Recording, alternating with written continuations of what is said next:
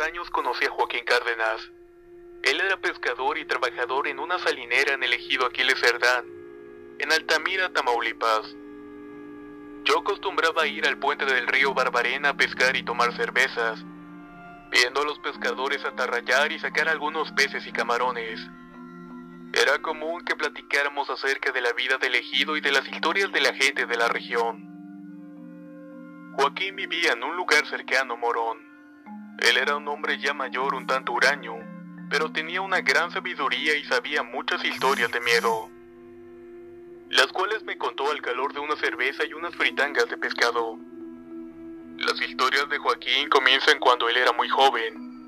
Él ayudaba a su abuelo en una parcela familiar que tenían a unos kilómetros del pueblo. Era común que después de trabajar la tierra y cosechar algunas